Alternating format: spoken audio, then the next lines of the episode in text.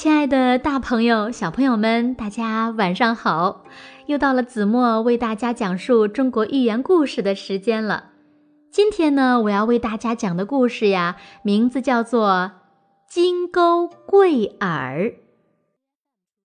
从前呀，在鲁国有一个人很喜欢讲排场，他呀非常爱好钓鱼。他用珍贵的桂花香料。制作鱼饵，闻起来呀香喷喷的。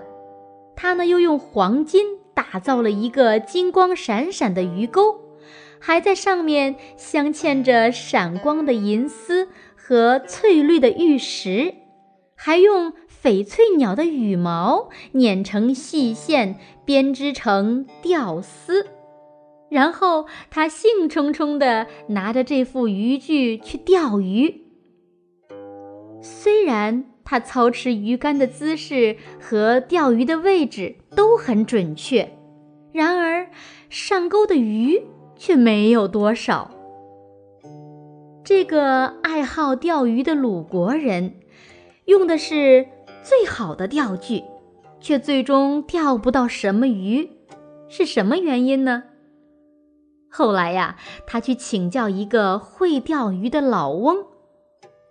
老翁说：“能不能钓到鱼啊，不在于你用多好的鱼饵和漂亮的装饰，你太注重于表面的东西，鱼儿反而不敢上钩了。这呀，就是你钓不到鱼的原因。”好了，金钩贵耳的故事呀，子墨就为大家讲到这里了。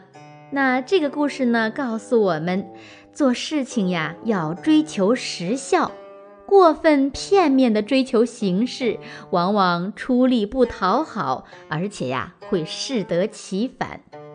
在这则寓言中呢，那个用金钩桂耳钓鱼的人，就为我们提供了一个十分生动的例证。